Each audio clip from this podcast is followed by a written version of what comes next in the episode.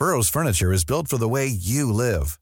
From ensuring easy assembly and disassembly to honoring highly requested new colors for their award-winning seating, they always have their customers in mind. Their modular seating is made out of durable materials to last and grow with you. And with Burrow, you always get fast, free shipping. Get up to 60% off during Burrow's Memorial Day sale at burrow.com slash ACAST. That's burrow.com slash ACAST. burrow.com slash ACAST. Las noticias. ¿Qué tal? ¿Cómo le va? Buenas tardes. Estás a punto de escuchar Yo soy Javier Alatorre. las noticias con Javier Alatorre. La vamos a pasar muy bien. Comenzamos. No olvida de rico, pero se pasa bien rico. Y si en la casa no alcanza para el aire, te pongo abanico. Yo no tengo para darte ni un peso, pero sí puedo darte mis besos. Sacarte yo tengo poquito, pero es gratis bailar pegadito. Yo no tengo para abrirte champaña, pero sí cervecita en la playa.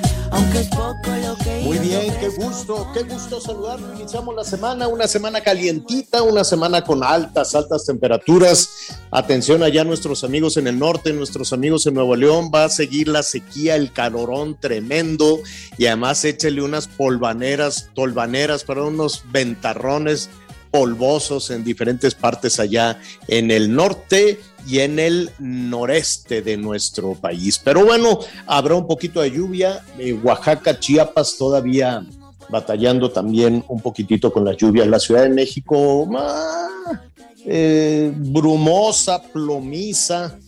¿No? Ya el, fin de semana estuvo más o menos bonito, pero ahorita está como entre plomizo y nublado. No se sabe si está contaminado o está nublado. Pero aquí lo saludamos con mucho, con muchísimo gusto. Qué bueno que ya se va a recuperar Camilo, es- lo estábamos escuchando con esta canción, se llama Vida de Rico. Vida de Rico. Y entonces, pues, este Camilo ya está anunciando las nuevas fechas. La semana pasada aquí le presentamos toda la argumentación que dio, que le dio COVID a él, a su equipo, y entonces tuvieron que cancelar en la Ciudad de México. Bueno, saludos a Camilo.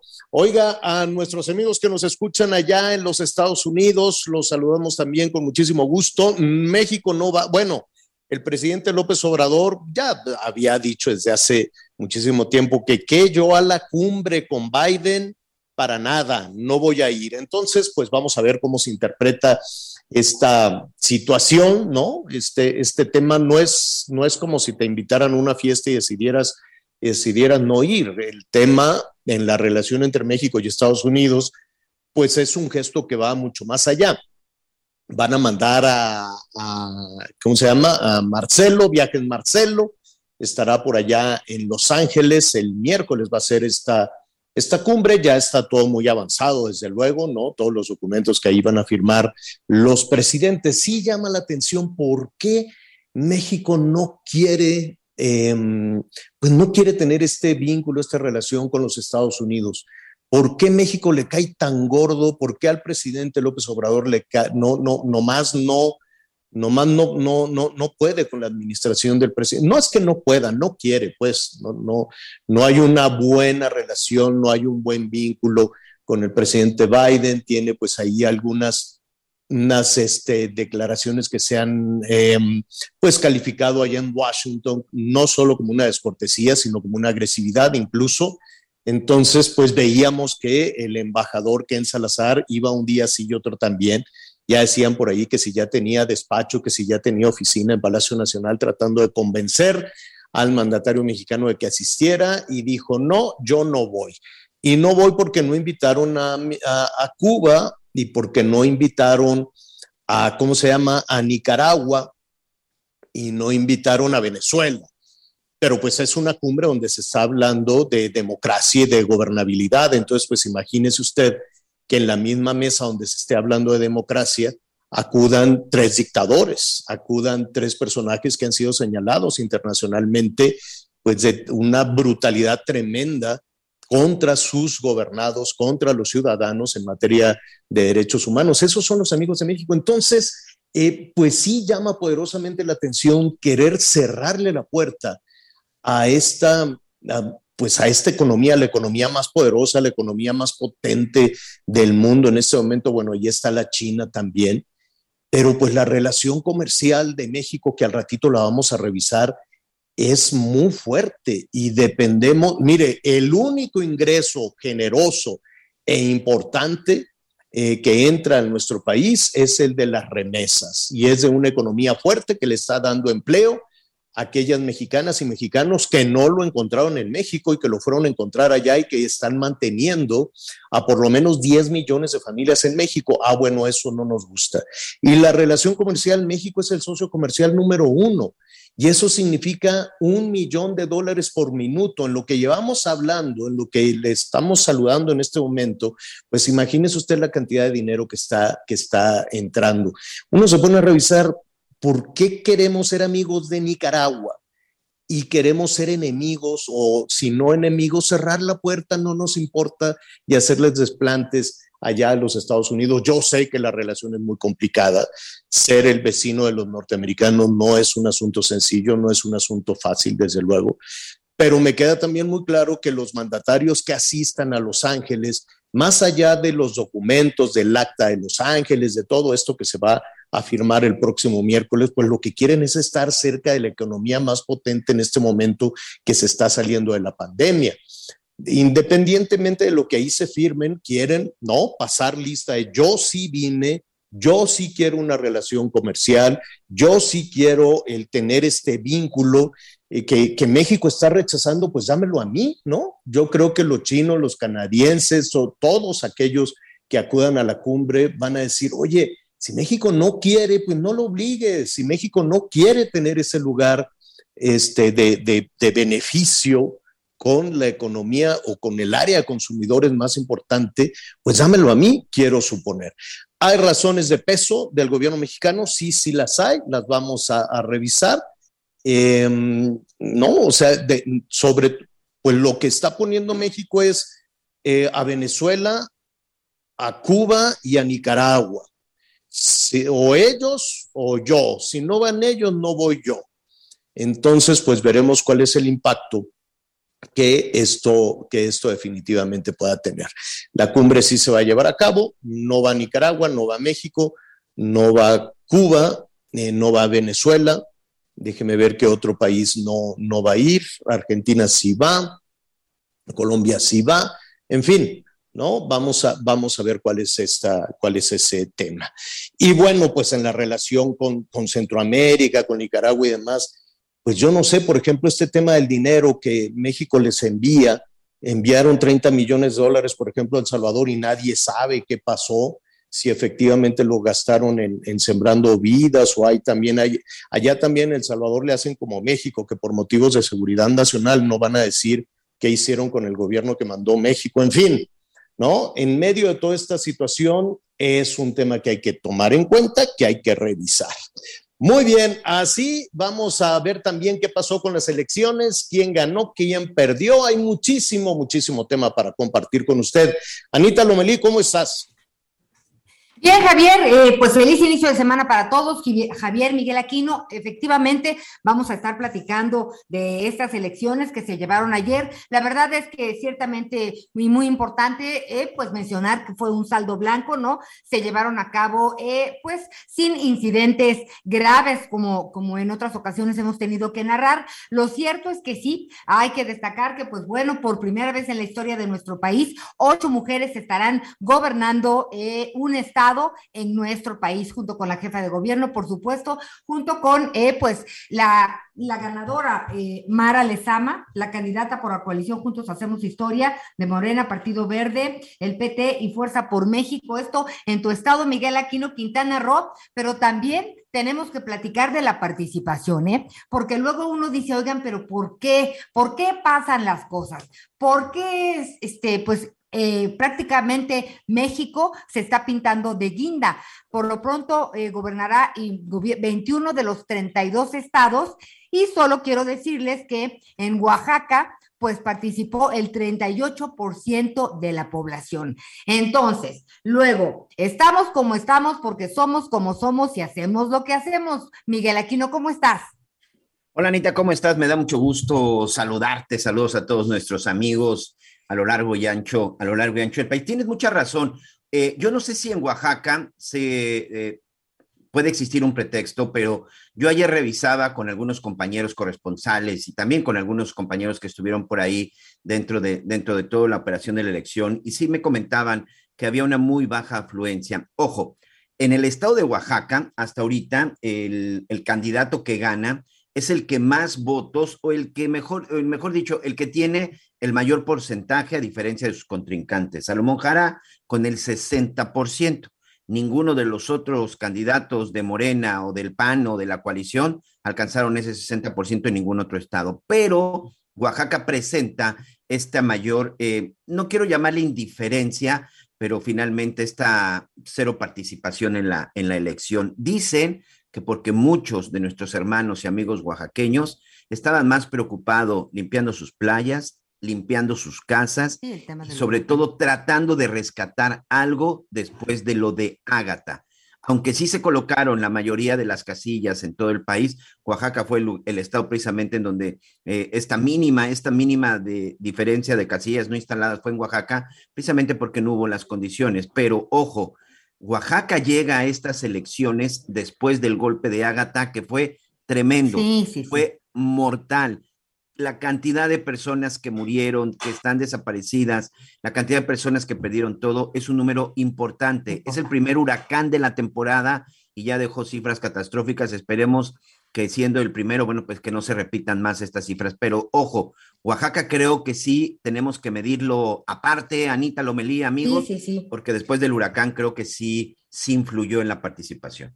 Eh, y, lo cierto es que también en ninguno de los estados hubo más del 55% de participación, Miguel Aquino. Este tema de aquí a, a, 2024 sí hay que, hay que platicarlo, ¿no? Con los expertos, los especialistas. Es muy necesario que no seamos apáticos, ni indiferentes, ni distantes de las cuestiones políticas, sobre todo cuando se trata de pues cumplir con, con un derecho y con un deber ciudadano que se reflejará por los próximos años. Entonces, eh, sí es importante, eh, sobre todo, ¿no? Porque en la medida que participemos todos, pues hablamos de, de, una democracia, ¿no? México es nuestra casa, solo tenemos uno. Así que sí es importante, aunque lo que dices de Oaxaca, por supuesto que hay que tomar nota, venían muy golpeados, una parte importante del Estado, y claro que tiene que haber, eh, pues, que afectado, pues, la participación de muchos, porque el cuidar tu casa, el checar qué vas a comer ese día es mucho más importante que ver por quién ibas a votar, sin, sin lugar a dudas. Estaremos, estaremos hablando de varios temas, eh, eh, estaremos platicando, hay un congreso de oftalmología que se lleva a cabo en la Ciudad de México, también estaremos hablando, estamos en el mes del orgullo, platicaremos de las infancias trans, este es un tema importantísimo en muchos sentidos, hablando de inclusión, ya platicaremos en un momentito más. Por supuesto, todos los resultados eh, que tienen que ver con las elecciones, Miguel Aquino. Y oye, me dio mucha tristeza ya leer el comunicado oficial de que Shakira y Piqué se divorcian. Y a Piqué no lo voy a perdonar nunca jamás en la historia. Oye, no, lo, no, lo, juzgues antes, no lo juzgues antes de tiempo. Sí, ya lo platicábamos el viernes con, con Javier Alatorre acerca de esta famosa pareja después de que en, una, en un streaming, en un canal de digital, en un canal de en redes en España, pues dos periodistas de espectáculos españolas daban a conocer esto. Pues sí, ya anunciaron y pues vamos a ser muy respetuosos como ellos dicen, sobre todo por sus niños, sobre todo por sus pequeños, Milan y Sasha, hay que tener mucho, mucha atención y sobre todo, bueno, pues dejar, dejar que la pareja lo resuelva. Pero pues sí, Shakira, colombiana de 45 años y este español, Piqué de 35, después de 12 años de relación, después de dos hijos, y digo de relación porque no se casaron, este, finalmente pues han decidido dar por terminada esta relación. Y ahora, bueno, pues dicen que el pleito y el problema será pues no tanto el dinero, porque bueno, cada quien ha hecho lo suyo y como no tienen este documento del matrimonio, pues simplemente cada quien se queda, que se queda con su lana. El hecho es de que el problema va a ser qué va a pasar con los niños. Dicen Dicen los de espectáculos que Shakira no se quiere quedar en España, se quiere salir de ahí y por supuesto Piqué pues no está de acuerdo en que se lleven a sus hijos a otro país, ¿no? Pero bueno, eh, entonces pues son muchos los temas que, que vamos que vamos a comentar, Miguel Aquino. Oye, y por lo pronto, pues, ¿de qué es la hora de las mujeres en cuanto a, en muchos sentidos? Pues nada más quiero recordar que está eh, la gobernadora María del Pilar Ávila en Baja California, Endira Vizcaíno en Colima, Maru Campos Campos en Chihuahua, Evelyn Salgado en Guerrero, Laida Sansores en Campeche, Lorena Cuellar en Tlaxcala, Claudia Sheinbaum, jefa de gobierno de la Ciudad de México, y ahora Mara Lezama, virtual gobernadora de Quintana Roo. Sí, sí, sí, ya con esto, bueno, pues se siguen, se siguen sumando. ¿Ya mencionaste a Tere Jiménez de Aguascalientes? Eh, yo creo que Tere Jiménez, no, no la mencioné, pero ya la mencionaste también tú, Tere Jiménez. Que es de las ganadoras de ayer. Mara Lezama, así es, es de las es de las de ayer. Sí, sin duda tiene que ver mucho lo de, lo de la participación. Eh, creo que por ahí ya tenemos a nuestra primera entrevistada, Anita. Si quieres, vamos, a, eh, vamos primero a platicar con la directora de la Asociación de Infancia Trans, también un tema importante durante este mes. Y regresamos para, para decirle a nuestros amigos en Aguascalientes, Durango, Hidalgo, Oaxaca, Quintana Roo y Tamaulipas. Bueno, pues seguramente ya saben, ha sido la nota desde el día de ayer, cómo quedó el tema de las elecciones, pero cómo vamos en esta última parte de lo que fue el conteo rápido. Bueno, eh, pues entonces en un momentito regresaremos para tomar para retomar todos los resultados de, las elecciones, ¿no? Platicaremos un poquito más a fondo de lo que sucedió en cada estado, pero por lo pronto nos da mucho gusto saludar a Tania Morales, directora de la Asociación de Infancias Trans, que además cumple cuatro años, está de aniversario. Y pues es el mes del orgullo LGBT eh, y pues es importante visibilizar a todas, a todos y a todes. ¿Cómo estás, Tania? Gracias por platicar con nosotros. Hola, querida Anita. Muy bien, muy feliz de estar aquí con ustedes, invitada y de poder platicarles un poquito con su público. Gracias. Eh, ¿Por qué es importante hablar de las infancias trans, Tania? Pues es importante porque las personas trans no, no llegan a este mundo a los 18 años, sino que han sido niñas, niños, niñas durante su vida y, y porque eh, todavía no tenemos, no logramos el reconocimiento de sus derechos justamente desde la infancia. Eh, entonces, pues bueno, ante, durante mucho tiempo se pensó como un tema tabú del que no se hablaba, sin embargo, pues hoy sabemos que es parte de la de la vida de la sociedad, de la diversidad y que pues todas estas personas tienen derechos igual que, que las demás personas. Eh, ¿Qué es un niño o una niña trans, Tania?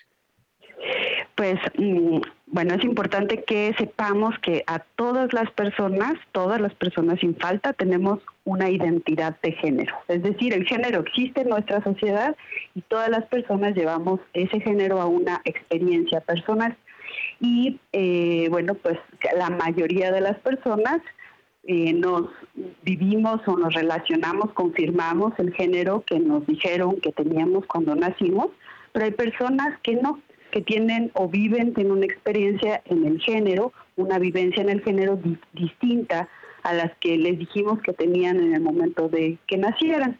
Entonces, una infancia transgénero es una persona eh, que tiene menos de 18 años y que su experiencia de vida en el género es distinta a la que el mundo esperaba que fuera. Es decir, nace una persona y les decimos en este ejemplo, no, es una niña y en realidad su experiencia de vida no es de niña, sino de niño, entonces, eh, pues entonces estamos frente a una infancia trans.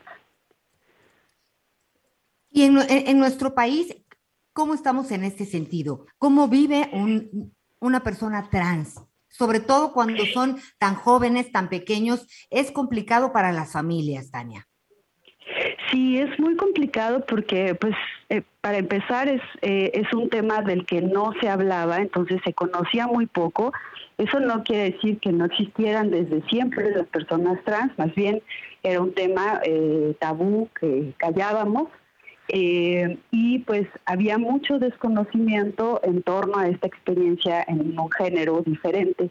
Y, y en, dentro de estos temas tabú, pues habían mitos acerca de eh, que en realidad esto se puede aprender o que es una desviación o que es una enfermedad o que eh, hay forma de modificar esa experiencia de vida, eh, así. Entonces, pues para empezar, las familias generalmente desconocían del tema y cuando veían que su hija o su hijo eh, tenía actitudes o les decía, mamá, yo no soy niña, soy niño, o mamá, yo no soy niño, soy niña, pues lo que te ocurría es que se asustaban. A veces en una época muchas personas especialistas de la salud mental también desconocían el tema porque había una perspectiva patologizante del tema, entonces en múltiples ocasiones se les recomendaba a las familias que, eh, no sé, que les escondieran juguetes, que se negaran a, nombrarles como ellas, ellos querían. Eh, todo esto con la finalidad de tratar de que la persona encajara en lo que estábamos esperando de esa persona. Y pues por mucho tiempo las personas trans no podían vivirse libres o vivirse eh, públicamente como ellos o ellas sentían, eh, porque pues tenían todos estos, eh, todas estas limitaciones sociales alrededor. Lo que ha sucedido en México ha sido muy importante porque eh, poco a poco estos esquemas, estos mitos se han ido cambiando y esto ha dado paso a avances legales que protegen a las personas trans desde sus primeros años de vida.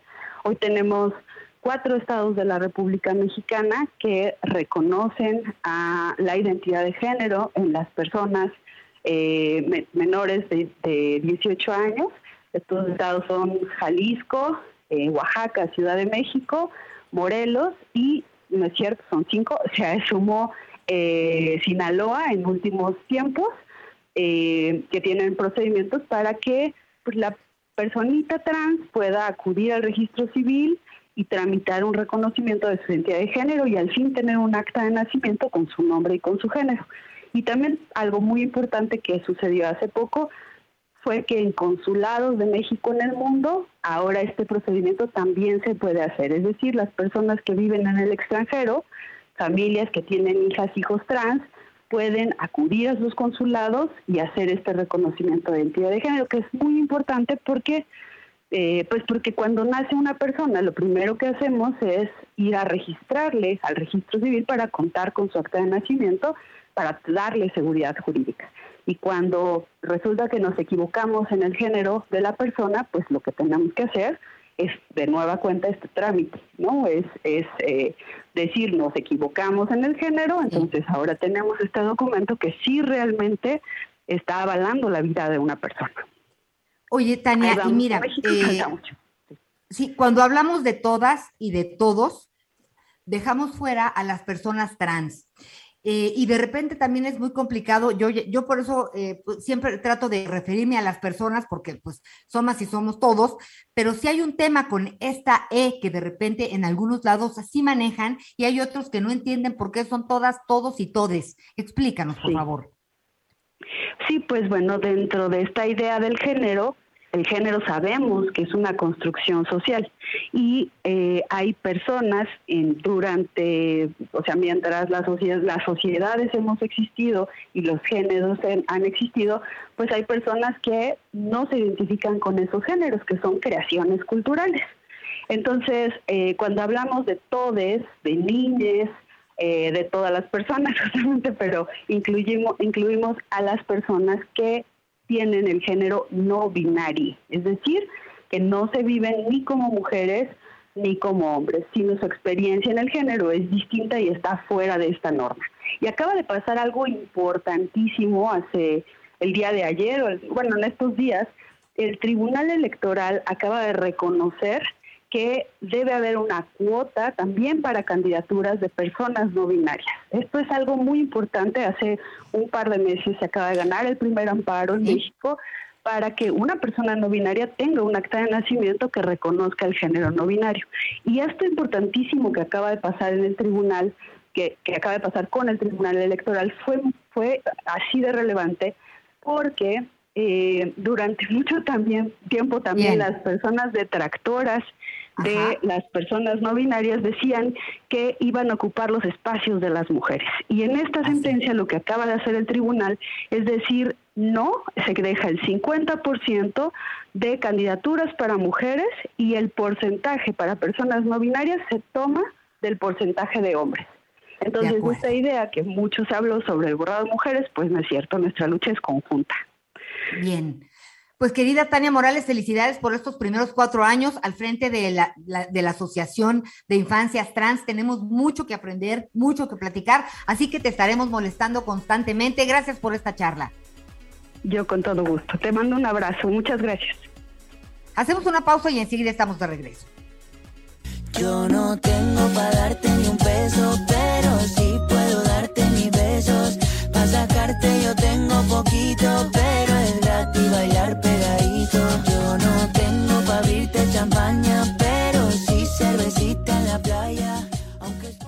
Conéctate con Javier a través de Twitter, arroba javier-alatón. Sigue con nosotros. Volvemos con más noticias. Antes que los demás. Heraldo Radio, la H se lee, se comparte, se ve y ahora también se escucha.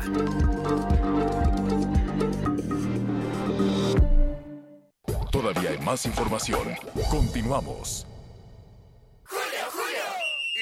Sacan la roja por esa llegada tan dura. Uy, pues para los manchados, llega el 3x2 en desmanchadores y prelavadores. Y además, 3x2 en aromatizantes e insecticidas. Sí, al 3x2. Con Julio, lo regalado te llega. Solo en Soriana. A junio 9. Aplican restricciones. Las noticias en resumen. La cifra de víctimas por la volcadura de una embarcación en Guaymas, Sonora, subió a ocho después de que las autoridades encontraran el cuerpo de una pequeñita. La Coordinación Estatal de Protección Civil del Estado señala que el accidente ocurrió por una irresponsabilidad y error humano.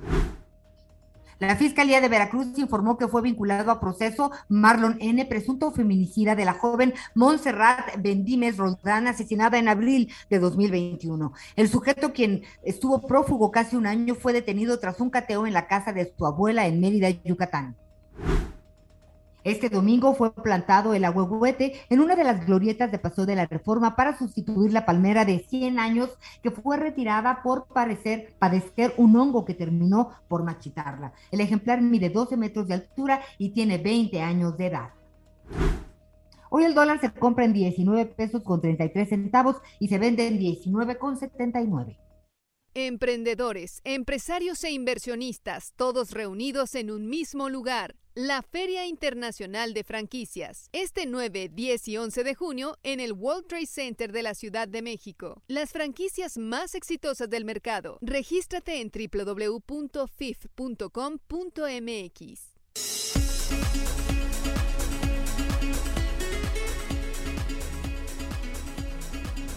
Miguel Aquino, pues, Miguelito, pues hablemos de los resultados de las elecciones, ¿no? De los virtuales resultados. Así es, Anita. Bueno, finalmente ayer se llevaron a cabo elecciones en seis estados, seis estados en donde se decidió gobernador, eh, gobernador para los próximos años. Llama la atención algunos cambios, por ejemplo, en el caso de Quintana Roo, que será solo por cinco años, pero por lo pronto, el día de ayer, pues ya decidieron Aguascalientes, Durango, Hidalgo, Oaxaca, Quintana Roo y Tamaulipas, pues quiénes serán sus gobernantes para los próximos años. ¿Te parece si empezamos con Aguascalientes?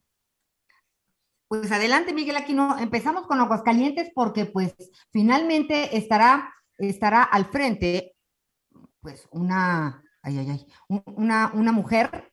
Así que pues vamos viendo cómo quedaron las elecciones. María Morena Teresa. triunfó en Hidalgo, Oaxaca, Quintana Roo y Tamaulipas, ¿no? Con sus candidatos Julio Menchaca, Salomón Jara, Mara Lezama y Américo Villarreal, respectivamente. Y decías de Aguascalientes, pues bueno, también la, eh, es la primera entidad abanderada, pues fue Teresa Jiménez. Así es, María Teresa Jiménez de la coalición PAN, Ella tuvo el 53.76% de los votos. En Durango, Esteban Alejandro Villegas Villarreal, también de la alianza PAN PRI PRD, este obtuvo 53.83% hasta el momento de la votación.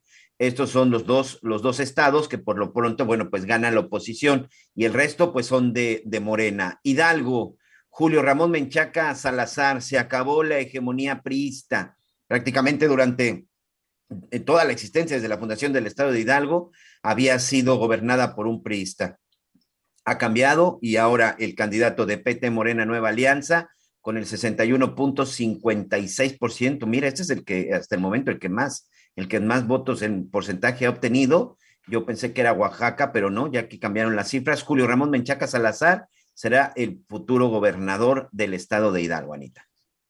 Bueno, y hablábamos también de, de Aguascalientes, ya el PREP con el 100% de las casillas computadas confirma el triunfo de la candidata de la Alianza PAN-PRI-PRD, Teresa Jiménez Esquivel, con 249.469 votos equivalentes a un 53.76% del total.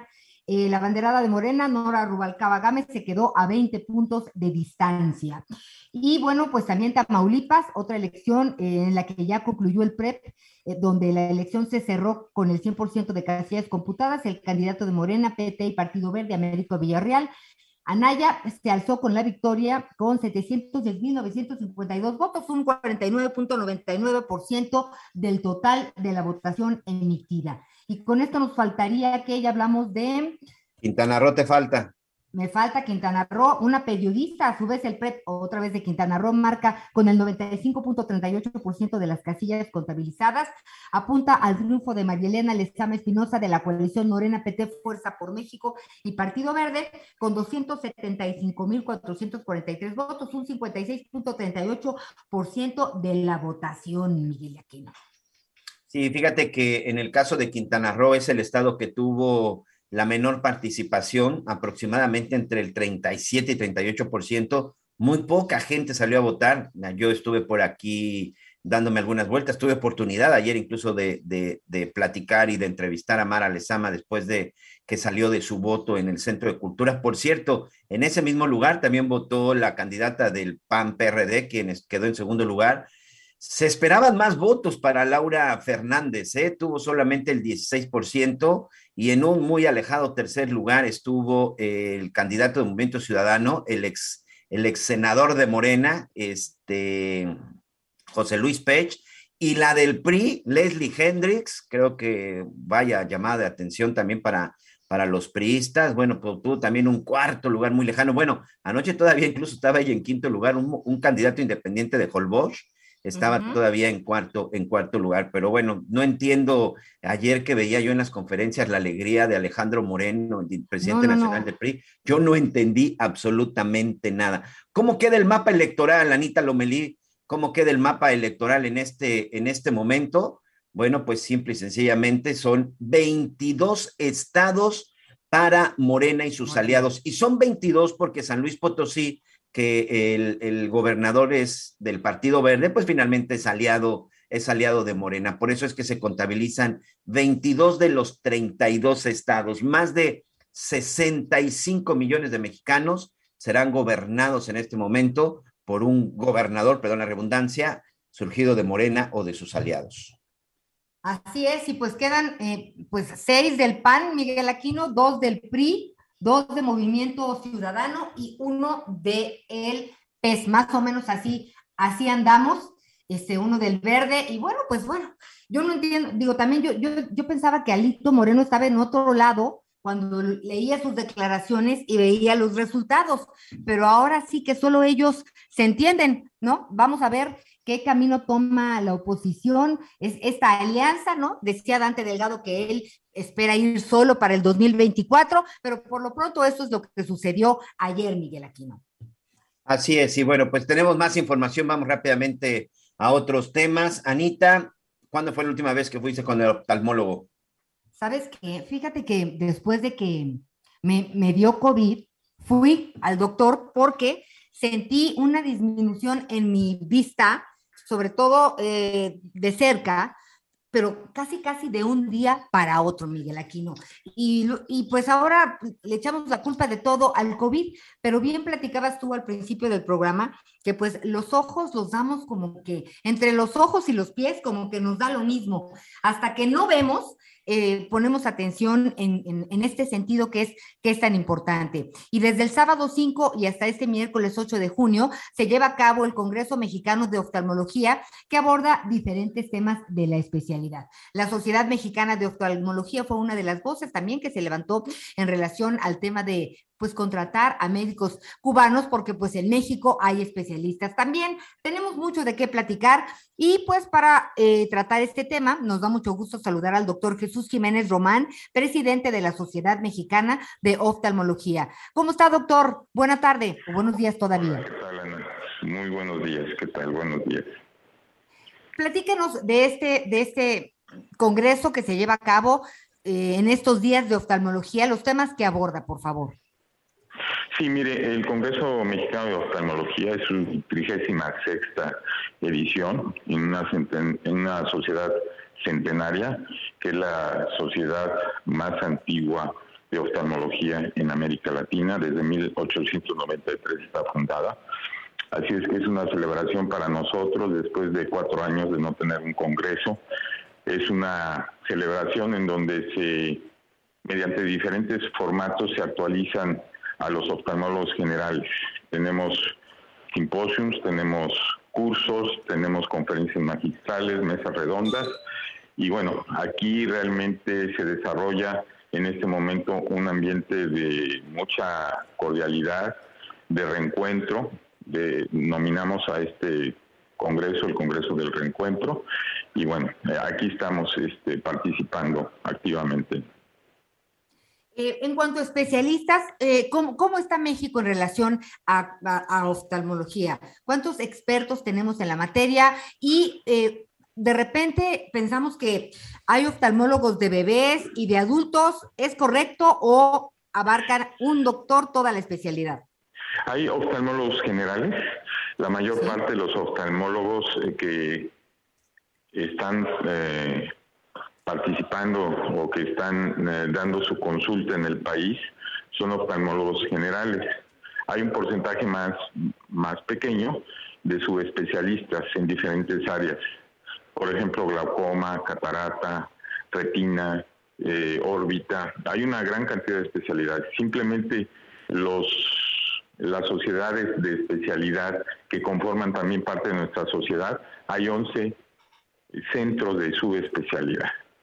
Y dentro de esta Sociedad Mexicana de Oftalmología también contamos con 32 colegios de oftalmología estatales.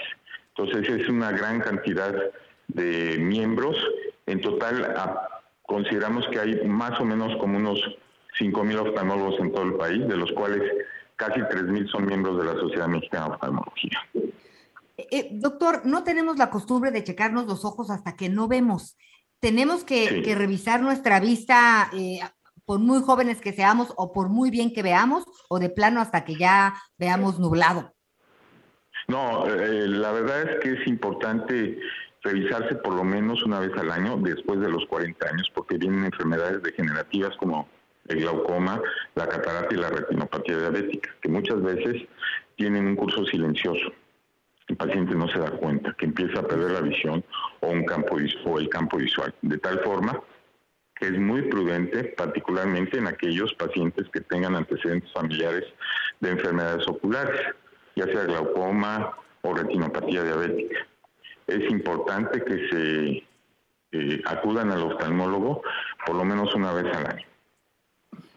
Oiga, doctor, y fíjese que hace un par de semanas, no sé en dónde leí o escuché, o las dos cosas, que había unas gotas que ya habían sido autorizadas por la FDA para ponerse las gotas y ver de cerca. Y yo dije, suena rarísimo.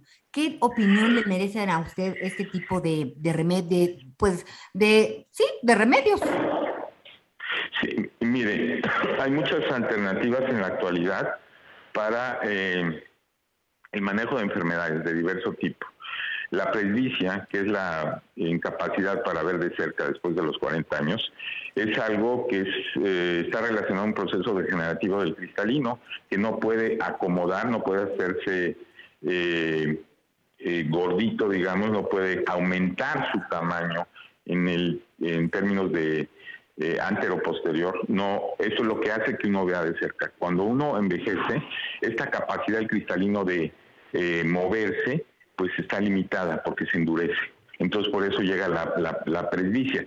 Es muy difícil en la actualidad determinar el resultado que van a tener este tipo de gotas más adelante, pero bueno, son alternativas que se van construyendo de acuerdo a la tecnología que se está desarrollando en todo el mundo. Hay una gran cantidad, y es precisamente parte de los temas del Congreso, de desarrollo en la tecnología para el diagnóstico, para el manejo de las enfermedades oculares, y estamos realmente después de la pandemia recibiendo una gran cantidad de información y actualización porque la pandemia modificó en muchos sentidos nuestros hábitos y en consecuencia también la forma en cómo se presentan las enfermedades oculares. De acuerdo, doctor. Eh, para despedirnos, eh, recalco una cosa. Es importante acudir al médico porque cada quien, pues tenemos características distintas y podemos tener eh, a lo mejor la misma enfermedad y padecerla o sufrirla de manera distinta. Hay que ir al médico siempre. Y pues por lo que usted decía, pues tenemos especialistas de sobra. Entonces, en cuanto a doctores, expertos, oftalmólogos, pues no hace falta que vengan de afuera, ¿correcto? Totalmente de acuerdo. Este, tenemos la capacidad suficiente en instituciones de salud pública y privada, en consultores particulares, para dar la atención a los a las personas que sí lo requieran. Bueno, doctor, pues estaremos pendientes de, de, las conclusiones de este congreso, ¿no? Muy importante. Y pues bueno, la vista es, es uno de los sentidos, pues, que, vitales en, en el ser humano, así que nos invita a a, checar y analizar nuestra salud en relación a esto. Muchísimas gracias, doctor Jesús Jiménez Román. Gracias, Anita. Muy buenos días. Un abrazo. Gracias. Adelante, Miguel Aquino, tú que sí, siempre estás muy pendiente de todos estos temas. Y la verdad es que sí es muy importante, eh, ya lo decíamos, de repente nos olvidamos de, de los temas como, como la vista, o sea, qué tan importante es este sentido, por supuesto, para el, para el ser humano. Y, yo no entiendo por qué de repente los descuidamos, ¿no? Desde esos pequeños detalles de que si tienes el ojo seco y que si tienes que estarlo hidratando, estarte cuidando, por ejemplo, con el uso de la computadora hoy que todo tiene que ver con estos con estos mecanismos electrónicos, bueno, pues evidentemente hay que tener hay que tener mucho cuidado porque todo, todo, todo finalmente que tiene que ver con nuestro cuerpo es preciado, pero la vista, de veras que en muchas ocasiones por supuesto, para quienes nunca hemos tenido este problema, pues es primordial en nuestras vidas. Así que a cuidarse, a atenderse, que también, bueno, pues eso también es una parte importante en las cuestiones de salud. Y Anita, bueno, pues después de toda esta marea política, después de toda esta marea de elecciones, bueno, pues tenemos que regresar a la realidad en un país la realidad en un país que debido a su geografía, pues juega un papel muy importante cuando hablamos de temas de migración. Por un lado, bueno, pues la, vecindad con los países de Centroamérica, países que, pues lamentablemente, por muchas cuestiones que tienen que ver político y sociales, pues se encuentran entre los países con mayores problemas económicos, con los mayores problemas de seguridad de toda la región, o sea, por supuesto hablando de lo que es el continente americano. Sin duda Centroamérica es en donde todos nuestros hermanos en la zona de Nicaragua, Honduras, Salvador, Guatemala principalmente, pues es en donde la pasan, es en donde la pasan muy mal y muchos de ellos tienen que dejar sus hogares para poder salir este para poder salir de la, para poder salir del, del lugar. Entonces, muchos de ellos, por desgracia, pues terminan al final buscando una mejor oportunidad y es cuando inician este enorme, enorme y peligroso trayecto hasta la Unión Americana, ¿no? Pues sí, Miguel Aquino, la verdad es que eh, están muy impresionantes las imágenes. No sé si ya las personas que amablemente nos acompañan tuvieron oportunidad de verlas pero eh, pues eh, la experta en este momento y quien va con esta caravana es nuestra compañera Pamela Hernández, reportera en Tapachula, Chiapas. ¿Cómo estás, Pamela? ¿Qué tal, Miguel y Anita y al auditorio? Muy buenas tardes, un gusto saludarles desde la frontera aquí en Chiapas, comentarles que hoy lunes 6 de junio partió esta caravana madre con poco más de 10 mil personas migrantes. Eh, tengo que reconocerlo que un 80% en su mayoría son venezolanos, mientras que el otro 20% son centroamericanos, cubanos y demás países de Centroamérica. Eh, lograron pasar ya el primer puesto migratorio donde estuvieron elementos de la Guardia Nacional y del mismo Instituto Nacional de Migración, sin embargo, no impidieron su paso. Es así que alrededor de las 10.30 de la mañana lograron llegar al ejido Álvaro Obregón, perteneciente a una del municipio de Tapachula, donde al parecer van a pernoctar, ya que son más de 90 mujeres embarazadas y 3.000 niños y niñas quienes son los sectores más vulnerables, también personas con discapacidad y de la tercera edad. Mencionarles que desde que partieron desde las 6 de la mañana en Tapachula hubo una fuerte lluvia y esto no fue motivo para detener o frenar esta caravana. Sin embargo, eh, pues las personas llegaron eh, ya a pasar el primer puesto migratorio y van a pernotar en un parque. Activistas en el lugar y los mismos migrantes comentaron que lo único que piden a las autoridades son las visas humanitarias, que les dejen estar en el territorio nacional por un año, es lo que piden. Es importante comentarles, Anita, Miguel y Auditorio, que aún siguen saliendo más personas migrantes del Parque Bicentenario aquí en Tapachula, ya que pues ellos decidieron salir eh, de esta cárcel que ellos han llamado en la ciudad de Tapachula, ya que las citas en la Comisión Mexicana de Ayuda a Refugiados Comar se las están dando hasta finales de septiembre. Una situación que si no se atiende con la brevedad, pues puede provocar que más migrantes sigan varados, sigan durmiendo en calles, en parques, y quizá una cifra que pueda subir a 200 mil, ya que diario arriban a esta frontera muchísimos más por las franjas del río Suchiate. Es así la situación que se vive en esta frontera sur, Miguel y Anita.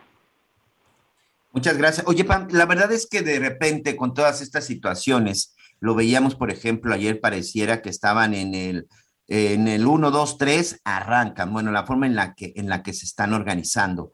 Te quiero preguntar porque ya anteriormente se hablaba mucho de que hay grupos de sujetos incluso que hasta vienen armados que son los que se encargan pues de irles dando ahí este dinero para comer o alimentos o incluso que los van cuidando. Sucedió ya en una caravana el año pasado. En esta sucede una situación similar, es decir, hay un grupo por ahí que los, que los viene organizando.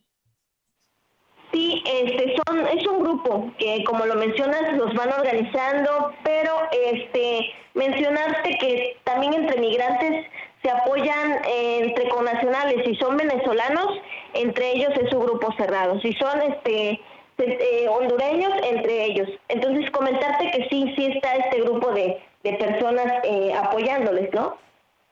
Sí, grupos que además están ahí siempre muy pendientes, incluso grupos que dicen es que les están pagando, no, pues más bien les están dando dinero en determinado momento para, para comer alimentos. La Guardia Nacional y el Instituto Nacional de Migración, ¿qué pasa con ellos?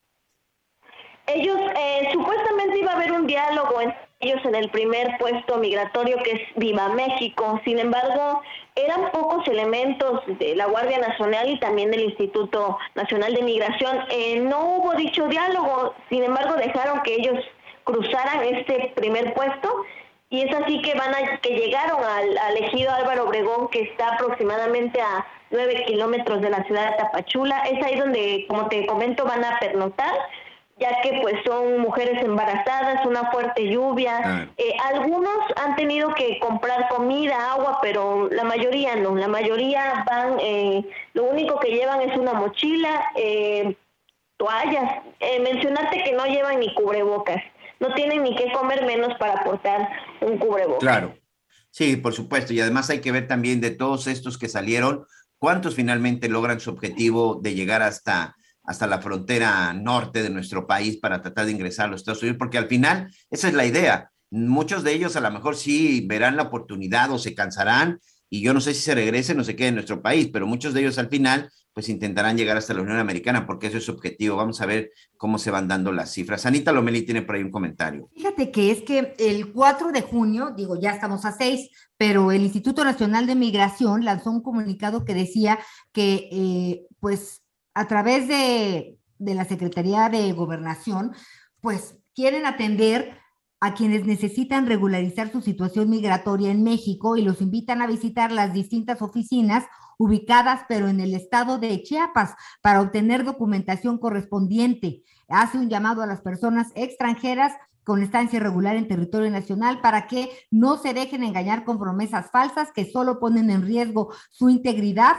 la de la familia y la de sus acompañantes, que cuenta con ventanillas de atención en las oficinas migratorias ubicadas en Tapachula, en Talismán, Unión Juárez, Ciudad Hidalgo, Huixtla, Tuxtla Gutiérrez, San Cristóbal, Comitán, Ciudad Cuauhtémoc y Carmen Chan, entre otras. Pero pues ya se les fueron, ¿no? Claro, ya para qué. Si cuando los tuvieron no hicieron nada, pues ya para qué. No, bueno, la verdad es que este tema de migración sigue siendo, que por cierto, hoy que empezó la cumbre de las Américas, ya estaremos platicando en unos minutos más con Javier La Torre. Ese es uno de los temas más importantes, la migración. Este, Pamela Hernández, compañera corresponsal en la zona de Tapachula, muchas gracias. A ustedes, Anita y Miguel, vamos a estar muy pendientes de todo lo que pase y, e informarles sobre todo de lo que sucede aquí en la frontera. Muchísimas gracias, hasta luego. Hasta luego, buen Muchas gracias. Sí, y pues ya nada más pedirle a la gente, sobre todo algunos de Migración, Guardia Nacional, este, hay que hacer el trabajo, pero no abusen, no se pasen de listos. No. no. queremos ver las imágenes que se han repetido una y otra vez la forma en la que tratan a los migrantes. Finalmente, esta gente ya viene padeciendo todo un viacrucis por el hecho de tener que salir de su país huyendo en busca de seguridad y busca de comida para que todavía aquí pues los tratemos de una manera inhumana, ¿no? Claro, bueno, pues ya nos vamos a ir a corte, Miguel Aquino, pero fíjate que hoy es día de los trasplantados. Así que va una reflexión para todos aquellos que gracias a otras personas que ya se nos adelantaron en el camino, hoy nos escuchan y participan. Y con esto hacemos una pausa, Miguelito. Vámonos a una pausa. Conéctate con Miguel Aquino a través de Twitter, arroba Miguel Aquino. Toda la información antes que los demás. Ya volvemos.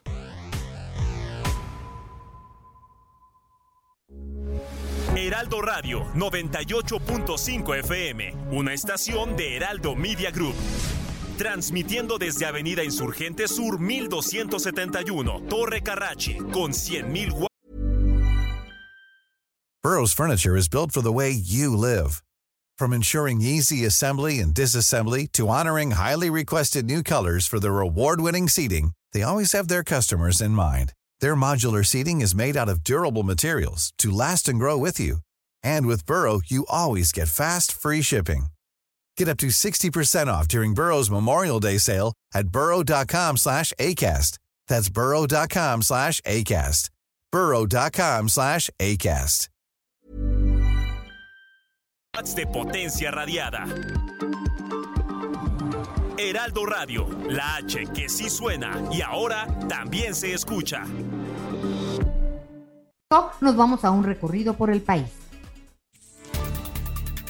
Horas previas a la salida de una nueva caravana migrante desde Tapachula, en el sur de Chiapas, el Instituto Nacional de Migración y la Guardia Nacional realizaron redadas en distintos puntos de esta localidad fronteriza con Guatemala. Primero llegaron a hoteles el sábado por la noche y también estuvieron en plazas públicas durante todo este domingo e incluso en las primeras horas de este lunes con la intención de detectar y poder asegurar a los extranjeros que están de manera irregular en territorio mexicano. Esta nueva caravana migrante intenta avanzar hacia el centro de México y en consecuencia llegar a la frontera con Estados Unidos justo en medio de la celebración de la Cumbre de las Américas que se realiza en la Unión Americana. Hasta el momento se tiene datos de que van aproximadamente 5 mil a 7 mil migrantes caminando con rumbo hacia la frontera norte y que intentan salir de lo que ellos han denominado la cárcel migratoria en la frontera sur de México. José Torres Cancino, corresponsal en Chiapas.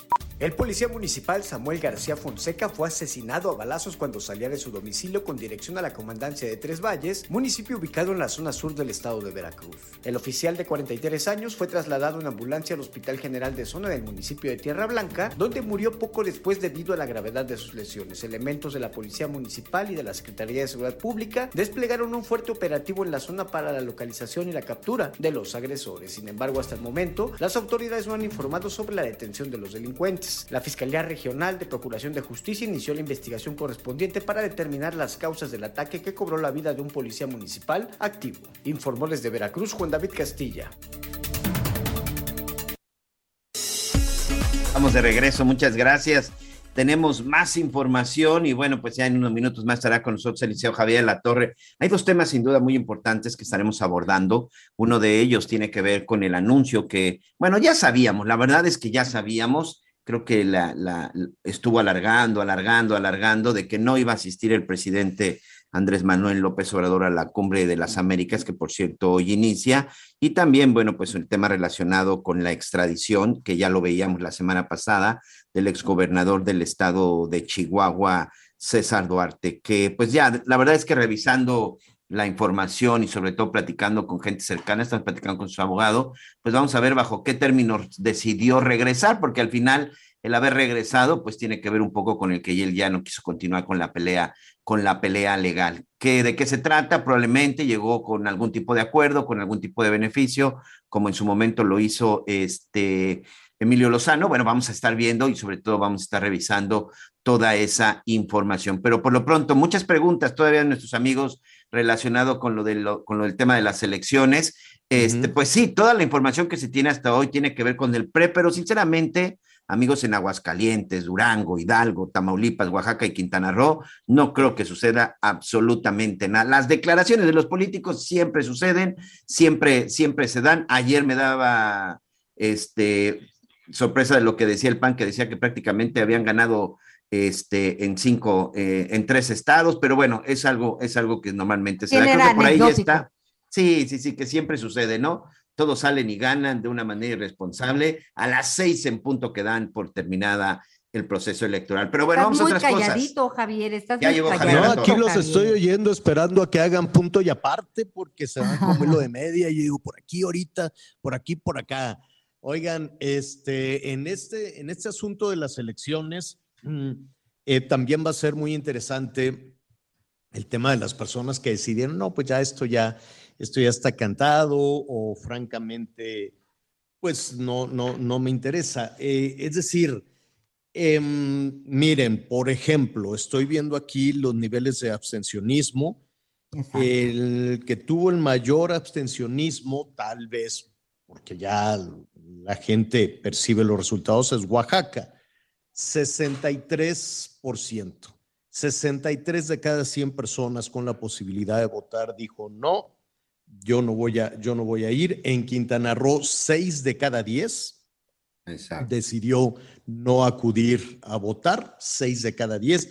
Así es que la decisión se tomó solo entre el 40%. Entonces, este, 4 de cada 10 personas decidió quién va a ser la gobernadora. Y de esas de ese 40%, pues hay que repartirlo entre todos. Entonces, tampoco se crean, ¿no? Que, este, que todo el mundo los quiere, ¿no? Ay, sí, yo quiero que venga a mi casa el gobernador, la gobernadora. No, no, no, no, no. En Aguascalientes, 55% de abstencionismo, Durango 51, Hidalgo 53. En Tamaulipas sí estuvo más reñida la situación tal vez empujados a participar por alguna razón, por alguna fuerza, vaya usted, usted a saber, pero allá hubo un abstencionismo de 47, ¿no? 47 de cada 10, de cada 100 dijeron no, pero sí me llama la atención Oaxaca y Quintana Roo. Hubo una, pues un abstencionismo considerable, un número comentábamos, comentábamos al principio, Javier, que en el caso de Oaxaca, es una suposición muy personal, y sobre todo platicando con algunos amigos de Oaxaca, pues hoy nuestros hermanos oaxaqueños están más preocupados pues en limpiar y tratar de recuperar algo después del paso de Ágata. Hay muchas zonas en donde se da este abstencionismo porque pues, la gente se quedó todavía incomunicada y más allá de, de votar y más allá de meterse en estas cuestiones electorales, pues la gente está todavía muy preocupada en tratar de recuperar algo o simple sencillamente se quedó en su lugar, pues tratando de cuidar lo que le quedó, pues para que no se lo vayan a robar. Y en el estado de Quintana Roo, aquí sí, pues que me tocó atestiguar la elección, sí, vaya indiferencia de la gente en el día de la elección, Javier. Sí, Sí, la verdad es que sí fue un número muy importante, tal vez porque ya la gente está un poquito harta de que todos los días hay un spot, todos los días hay un concurso, todos los días hay un político diciendo yo soy muy fregón, yo sí puedo con esto, yo sí puedo con el otro, en fin, ¿no? Vamos a ver, todos los, eh, los estados que tuvieron, que están en, en juego, pues tienen un problema severo de inseguridad ¿no? Los, los niveles de, inseguridad pues están tremendos en todo, en todo el país. Entonces, pues veremos, ¿no? ¿Qué, qué, qué capacidad tienen, qué estrategia tienen y que no suceda como con, como con Sonora, como con Sinaloa, como Colima, Zacatecas, ¿qué le puedo yo, qué le puedo yo decir de esa, de este estado? ¿Qué le puedo yo decir también de, de esta situación? Michoacán, ¿no? Que por ahí fue muy criticado el gobernador de Michoacán, que sin tener todo resuelto en su estado se fue también a hacer una operación este, política de apoyo, si usted quiere, a sus, este, a sus, a los candidatos de Morena. En fin, son realidades distintas, son realidades alternas las que viven los políticos contra el día a día, contra la situación real que se vive en diferentes comunidades del país. Bueno, muy bien. Estaban adelantando el tema de César Duarte, el ex gobernador de Chihuahua. En un ratito más veremos cuál es su, su situación esta mañana. Él decía la semana pasada, me lo puede repetir porque pues yo no entendí. Cuando le decían ahí en este juicio abierto, le decían, ¿entendió usted las acusaciones? No, no las entendí. Entonces, bueno, pues em, la audiencia se prolongó muchísimo, en tanto le explicaban detalladamente cuáles son las acusaciones que hay en su contra, ¿no? Puede haber un número enorme de acusaciones, ya decía la gobernadora de Chihuahua, este, que ni perdón, que no habrá ni perdón ni olvido y sacan una lista muy, muy grande de delitos. Sin embargo, pues tengo entendido, ya lo veremos en un ratito más con los abogados defensores de César Duarte, sí efectivamente se les puede, se le puede juzgar por otra situación más allá de los 90 y ¿cuántos son, Miguel? 96, 98. 96.6 millones de pesos exactamente en la acusación, de pesos. 96 millones de pesos. ¿Y qué pasaría si dice, bueno, pues aquí está, ¿no? Que no, no sé si efectivamente en este caso, si efectivamente en este proceso eh, cabe esta figura que se ha aplicado, no a todos los personajes, pero sí algunos, eh, algunos de los delincuentes que han sido buscados. Eh, al otro Duarte no se le han aplicado, ¿no? Al otro, al otro Duarte, al, al, em, al de Veracruz, gobernador. Sí, al exgobernador de Veracruz, pues no le han aplicado tampoco esta, esta figura de reparación del daño para que pueda salir para que pueda salir de prisión. Pero bueno, en un ratito más estaremos ya con los, eh, con los abogados para ver cuál es hoy la situación jurídica, para ver cuál es, em, pues si lo quieren tener en la cárcel o quieren que les regrese el dinero. Y la otra situación, acuérdense que César Duarte y la familia de César Duarte también está reclamando que le regresen el dinero, que le regresen los ranchos, que le regresen el ganado, un ganado que se murió además un ganado que quedó en manos o quedaría presuntamente administrado por el gobierno de Chihuahua, pero pues nadie fue a alimentar al ganado, nadie fue a darle algo al ganado, de por sí con la sequía y se murieron varias cabezas de ganado y ha quedado toda esa situación en el abandono. Eh, siempre que hay un tema de, mm, eh, control de propiedades de un presunto delincuente, pues todas esas propiedades se, se, arruinan y mucho más. Imagínese usted quién va a alimentar, quién va a cuidar toda la atención que se requiere dar a un ato ganadero.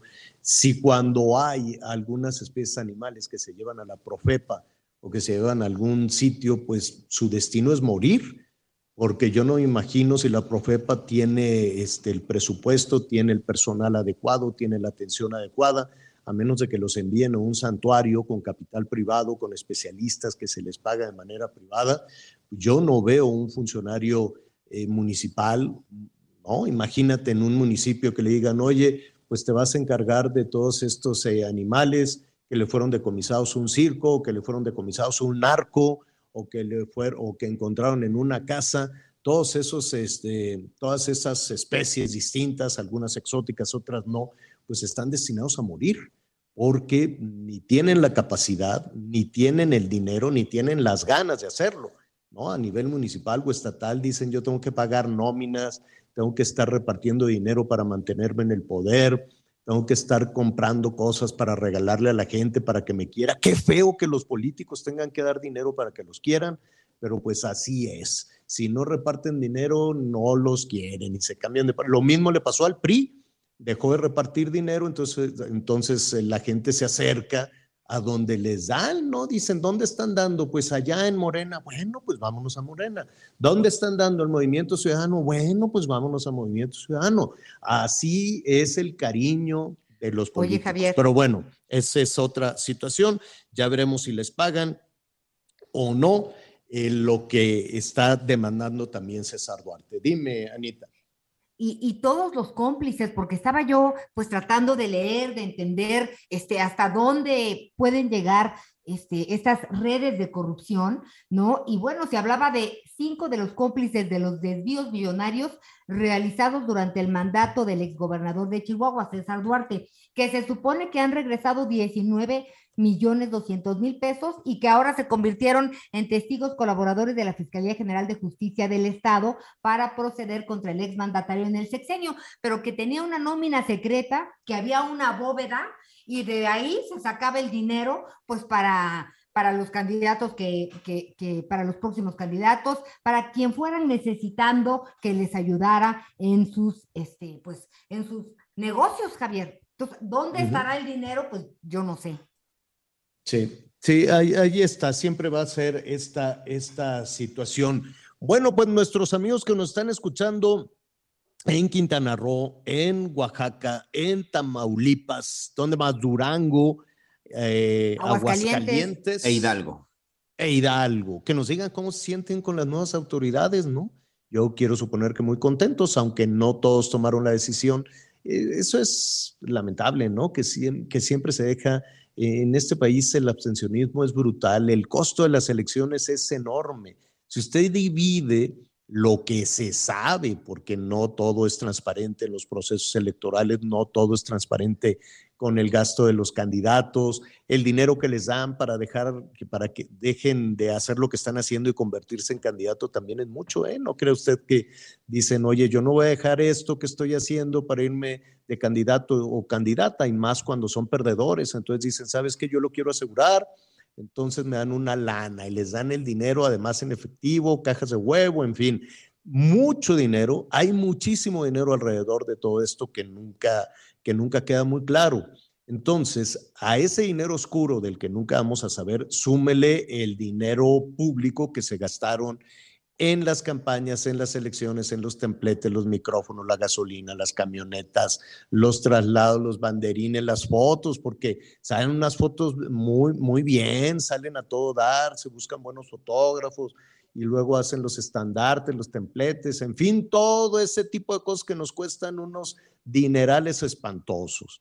Ese dineral enorme, divídalo entre el número de votos que, que recibieron y entonces nos vamos a dar cuenta que cada uno de los eh, votos, eh, en, el caso de, en el caso de Oaxaca, que fueron, ¿qué? 63, 37, ¿no? 30 y, sí, un abstencionismo de 63 entonces póngale que 37 de cada 100, pues esos este, 37 de cada 100 votos, divídalos entre el dinero que, se, que costó esa campaña y esos votos, más el dinero oscuro que recibieron, que les llegaron, más la operación trasladar desde la Ciudad de México para que anden pagando, ya ve todos los escándalos en Durango, que pescaron allá una de las candidatas diciendo malas palabras y déjenlos, déjenlos, llegó la patrulla.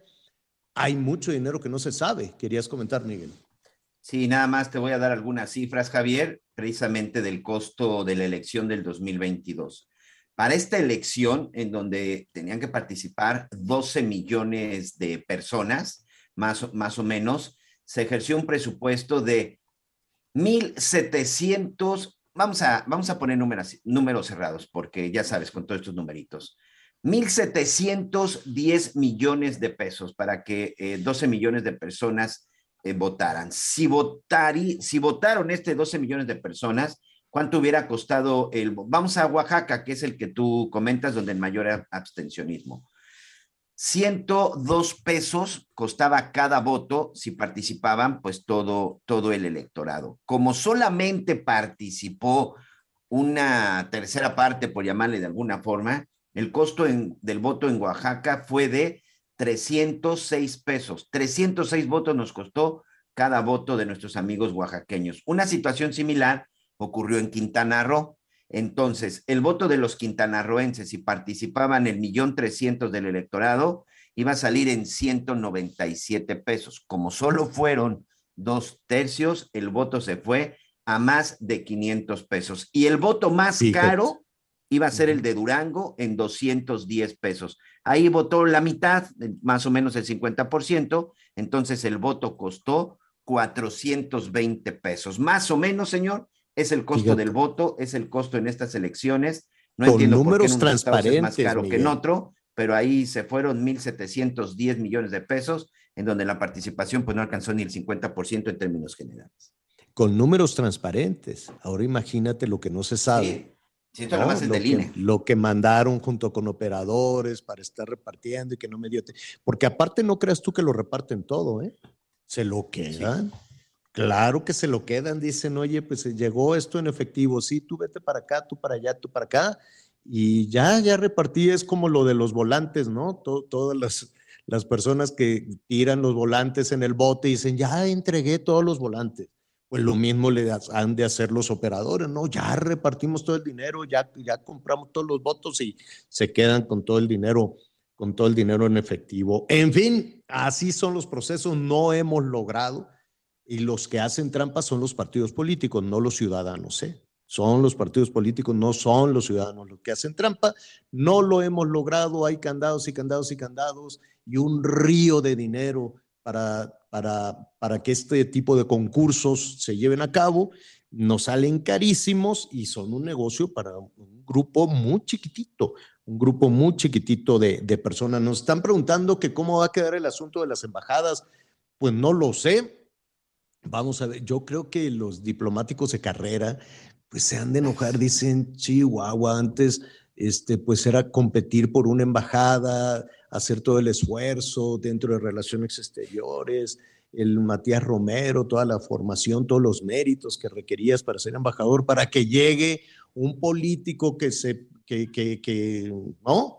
Que opere para tal o, en tal o cual sentido y lo premien con una, con una embajada o con una, ¿cómo se llama? No, a la de, a la Claudia Pavlovich no le dieron embajada, le dieron una, ¿cómo Consulado. se llama? Un consulado, si no me equivoco. Correcto. Pero a, al Quirino sí le dieron Ya lo, embajada. a, a Quirino ya lo recibió este, el día de hoy muy temprano el rey de España, Felipe VI, ya presentó sus cartas credenciales. A ver si no lo regañan, ahí con su traje de pingüino y muy, muy propio, don Quirino Ordaz. ¿Será que ¿Tú Alejandro? Murat Y vamos, vamos a ver si le dan embajada. ¿Eh? Perdón, Anita. ¿Será que el gobernador, escuchando que los exgobernadores luego son embajadores, ¿no? Pues también decían que Alejandro Murat, pues, se aportaba muy bien, que tenía posibilidades, ¿A ¿no? Pero ¿a dónde? Junto con Omar que, Fayad. No, esa sí ya no me la que a sé. la de Canadá. Pero, decían, ay, también Dice- quiere una embajada, por eso está tan flojito y cooperando, decían. Mira, pues vamos viendo si le dan a, a Murat, si le dan a, a Fayad o si le Carlos dan Joaquín a también, ¿eh? Se Carlos dice. Joaquín. Mm. A Carlos Joaquín vamos, vamos viendo. Pues está bien. A si cabeza de vaca yo creo que sí no le van a dar nada. No, a ese sí creo que no. De ¿A quién Tamaulipas. nada? Él no creo. Ahí, se, ahí vamos a ver cómo se ponen, cómo se ponen también las cosas. Y al gobernador Fayad, pues no sé si le interesa el tema diplomático, él más bien le interesa la música, ¿no? Yo creo que quiere así algo como de sonidero Como DJ, o no. algo. ¿Ya, DJ, DJ, ya no está de sí. moda o ya no existe? O un sonido Fayad, ¿no? Él Imagínate. quiere, él quiere ir a Lola Palusa. Ándale, algo así. No, ya está muy relajado, ya estaba muy despreocupado. Dice, no, yo, yo a lo mío me voy a relajar, voy a las cosas, a las cosas musicales y, y- y asuntos así. Entonces, pues bueno, allí estaremos. A ver, perdonen ustedes. Eh, allí estaremos eh, pendientes también del destino y de lo que suceda, tienes toda la razón, en, en Tamaulipas. Bueno, muy bien, a propósito, saludos a nuestros amigos en Tampico, el Heraldo Radio 92.5 de la FM y en Reynosa, en el 1390 de la AM. Oiga, rápidamente, antes de que se nos venga el tiempo encima, aquí hemos estado en contacto, Miguel también ha platicado, Anita también, con esta chica de Jalisco, esta ingeniera que se convirtió en una viajera espacial. Qué gusto me dio, la verdad.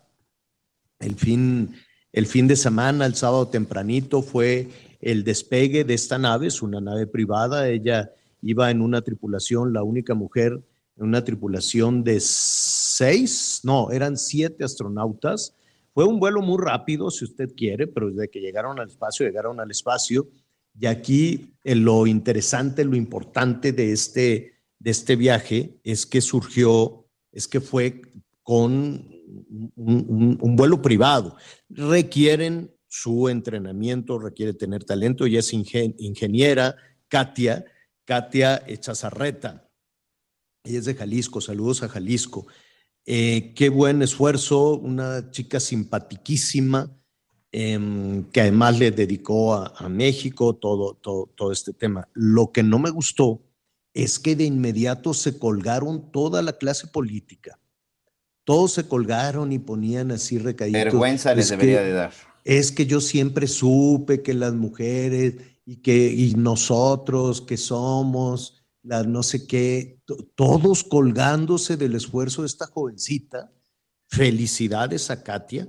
Y yo creo, ya lo estaremos eh, platicando de nueva cuenta con ella en su momento, yo me quedé con la duda, efectivamente recibió apoyo del gobierno de la Ciudad de México. No, no, no. Recibió no, apoyo no, de CONACYT, recibió apoyo del que gobierno. Que no se les olvide, Katia se fue desde los siete años a los Estados Unidos con una familia de migrantes porque tuvieron que salir del país, porque sus padres no tuvieron la oportunidad de trabajar, porque tuvieron que irse a los Estados Unidos para darle una mejor vida a sus hijos. Katia desde los siete años está en Estados Unidos, llegó a la zona de San Diego, ella incluso vendía, eh, trabajaba en un restaurante de comida rápida para ayudar a su familia, ella misma se costeó todos sus estudios, es mexicana, pero perdón por lo que voy a decir, Javier, pero no tiene ninguna preparación de alguna institución educativa de México. Es una mexicana con una educación y una preparación en los Estados Unidos, en donde sí la apoyaron, en donde sí los acogieron, le dieron estudios, le dieron trabajo y hoy logra todo esto porque ella tuvo esa oportunidad de estudiar y ser becada por los Estados Unidos. Entonces, ninguna autoridad mexicana, ningún mexicano más que sus padres podrían adjudicarse el éxito de esta jovencita. Bueno. Y además le decían que la verdad que, que, cómo se le ocurría, que pues estaba muy complicado, así, sobre todo conociendo su historia, pero ella nunca dejó de soñar con las estrellas. Así que ya como bien dice Javier, tendremos oportunidad de platicar con ella. Así es. Bueno, vamos a hacer una pausa. Eh, a nuestros amigos que nos sintonizan en la Ciudad de México, saludos a la Ciudad de México. Hay un halo bellísimo alrededor del sol. Nada más que si lo, no, no lo ve así directo, puede ser peligroso. Así Ahí de reojo, una foto porque yo estoy en un, en, un bloque de, de, cemento. Mm, no, bueno, está precioso. Al rato le digo de qué se trata este fenómeno. Vamos a hacer una pausa y volvemos. Sería mentira decir que ahora mismo puedo darte el viaje que tú te mereces. No será Europa, pero el sol cayendo desde mi balcón medio se que tú no me acostumbraría a estar aquí en estas cuatro paredes. Haría todo por comprarte un día casa con piscinas si Diosito quiere. Conéctate con Javier a través de Twitter, arroba javier-alatón. Toda la información antes que los demás. Ya volvemos. Heraldo Radio, con la H que sí suena y ahora también se escucha. Las noticias en resumen.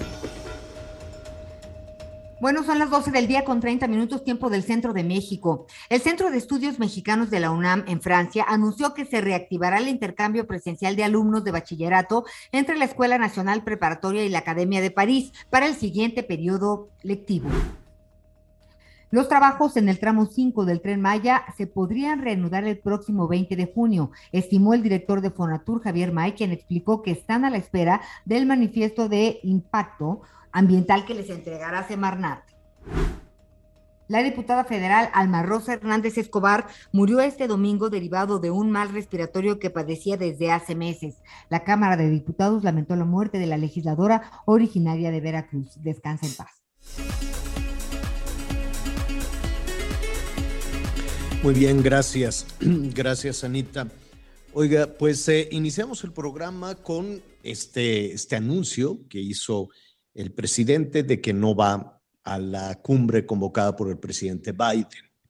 Interpretaciones hay muchísimas, ¿no? Interpretaciones hay, hay muchas sobre eh, los efectos que esta decisión, que esta decisión pueda tener.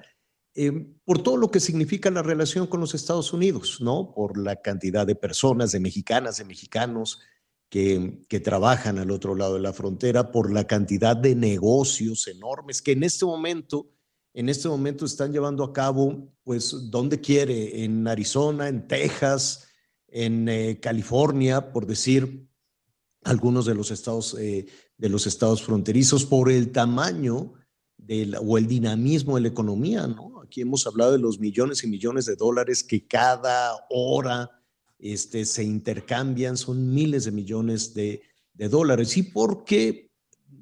quiera que nos guste o no, pues formamos parte de un bloque importantísimo, geopolíticamente importante en el mundo.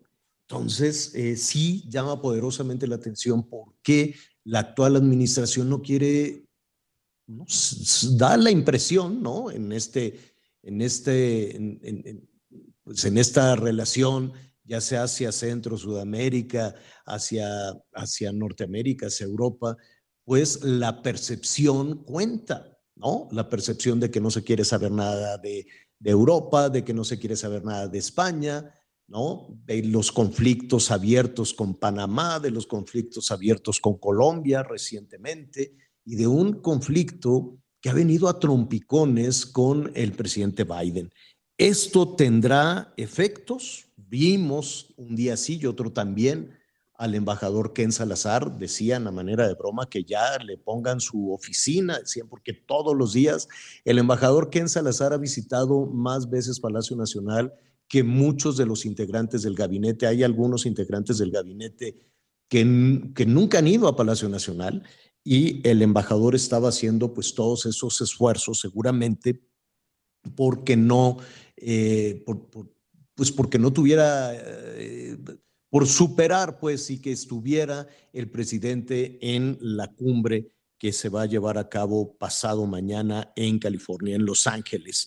Quien sabe mucho de este tema le ha dado seguimiento y lo estuve leyendo además en la prensa norteamericana con mucha atención, es Armando Guzmán, nuestro compañero en Washington. ¿Cómo estás, Armando? Muy buenas tardes. Con mucho gusto de estar contigo, Javier. Buenas tardes. Menuda se está hablando con esta, ¿no? Menuda se está armando, Javier. Y, creo que sin necesidad, o sea, te voy a decir, lo que dicen en Estados Unidos es que están extrañados de que esta situación esté ocurriendo. Ahora, lo que dice Ken Salazar también, que es, si habiendo sido senador tanto tiempo y habiendo sido político, él está acostumbrado a andar ah, cabildeando. Y eso es lo que se fue a meter a Palacio Nacional a cabildear y a contarle a todo mundo y a ver si alguien, si no Pablo, Pedro o Juan, le podían acceder al presidente y le podían decir al oído, oiga, a lo mejor es, es, importante que usted vaya, que usted asista. Y entonces por eso estaba tan interesado. Ahora, las cuestiones sobre la relación, Javier, y esto es importante, ah, el mismo Ken Salazar te va a decir, la relación está sufriendo. Y si le hablas al embajador, a nuestro embajador de México en Washington, a Esteban Moctezuma, el embajador Moctezuma te va a decir lo mismo. La, la, relación es muy dinámica, hay muchas cosas en juego, esto no está sufriendo. Y eso puede ser la realidad. El problema es que al final las espinitas siempre se quedan, Javier, y somos humanos, y esas espinitas al final resultan. Y eso es a lo que mucha gente le teme, que este tipo de cosas resulte en desprecios como el que te voy a contar. Eh, Juan González, la semana pasada, dijo que eh, Juan González es el encargado de la política hemisférica dentro del Consejo Nacional de Seguridad, que es parte de la oficina oval de la Casa Blanca. es el brazo internacional de la presidencia. Y Juan está encargado ah, perdón, el señor Juan González está encargado de ah, ver y de revisar y de verificar que todos los países de América están a tono y en buena amistad y en buenos términos con Estados Unidos. Y él fue el que dijo que el presidente Biden tenía un interés muy grande, personal, en que el presidente de México asistiera a la reunión, a la Cumbre de las Américas. Ah, habiéndolo dicho, ah, eso fue lo único que declaró. El mismo día y al mismo tiempo que Juan González daba esta declaración, el presidente Biden le estaba hablando por teléfono al presidente Fernández en Argentina, personalmente, para invitarlo para decirle que él quería que estuviera presente, para negociar con él alguna cosa y para invitarlo a la Casa Blanca para que esté en una visita de Estado en julio. El presidente Fernández aceptó, Jair Bolsonaro de Brasil aceptó, pero todo esto nos hizo ver que al presidente de México no le hablaron por teléfono directamente y lo invitaron y le insistieron. Entonces, este tipo de cosas, cuando se dice que la relación no sufre, bueno, podrá ser la relación institucional, pero de que sufre, claro. sufre. Oye, Armando, yo me imagino, eh, corrígeme si me equivoco, en el mundo de la diplomacia, antes de que un presidente, o en este caso, uno de los presidentes más poderosos del mundo, el presidente Biden, este, tome el teléfono y le llame a algún mandatario en el mundo, es porque ya tiene resuelto el sí. Me, me quiero imaginar. ¿no? No, no, porque hay un cabildeo y si no le dicen, oiga, presidente, ¿sabe que no le hable a Fernández? Pues porque no quiere venir.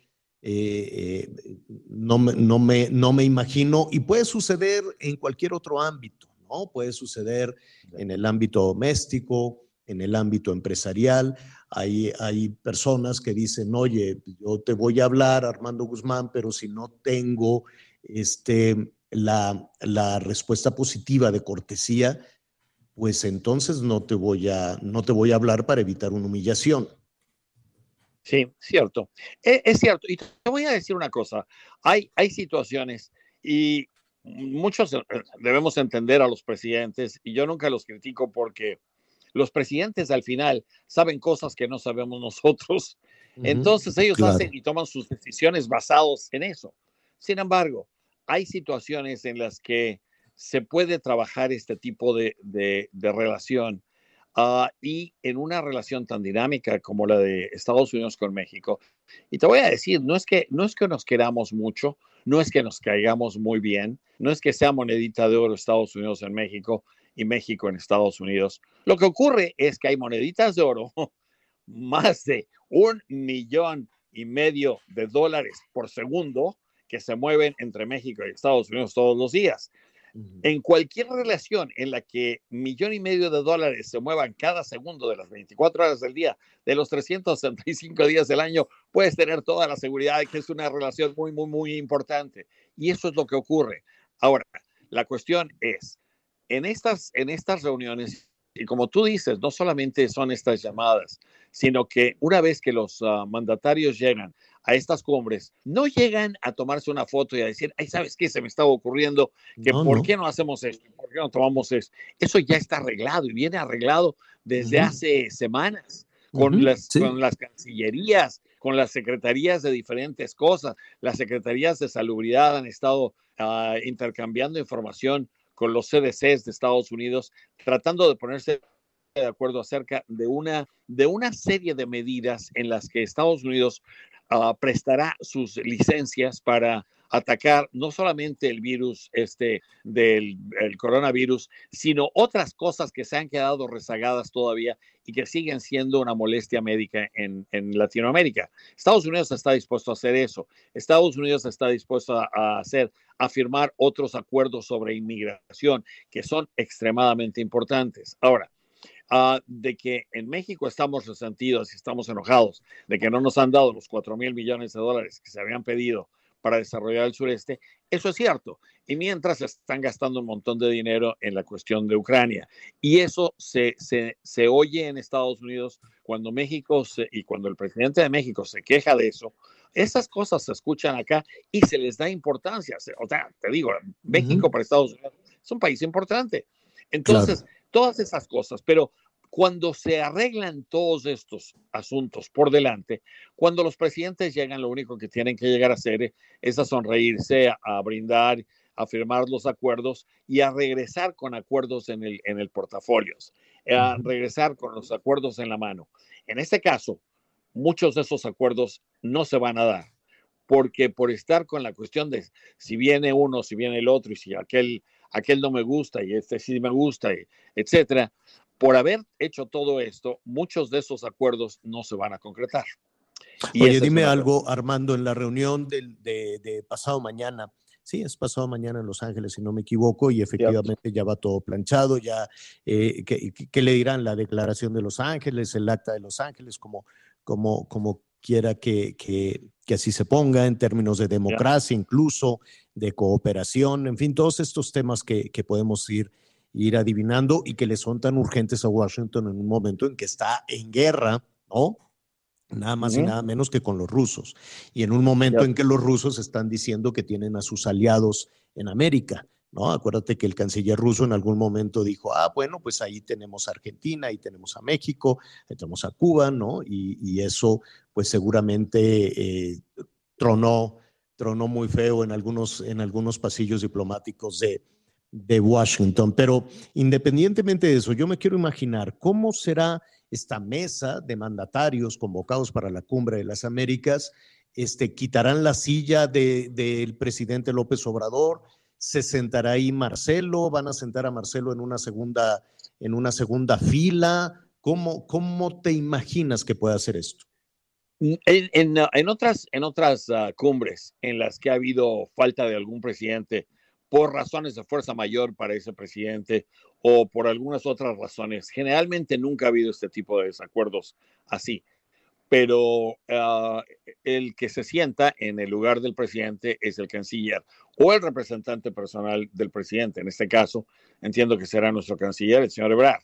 Entonces, ah, él, él tomará ese lugar y él participará, firmará los acuerdos que haya, porque tampoco se va a excluir a México. O sea, una vez que haya un acuerdo, quizás México no haya puesto las ideas en dónde lo quería o cómo lo quería o cómo podría haberse transformado para ayudarle directamente a México en lugar de, tener una cosa que les va a ayudar a todos igual eh, o que va a servir para que todos tengan el mismo acuerdo. Pero todo eso lo va a firmar el canciller y tiene la misma fuerza ah, ante, ante, las, ah, ante las leyes del continente una vez que se establezca todo esto. Claro. Ah, pero yo creo que yo creo que sí será será el canciller.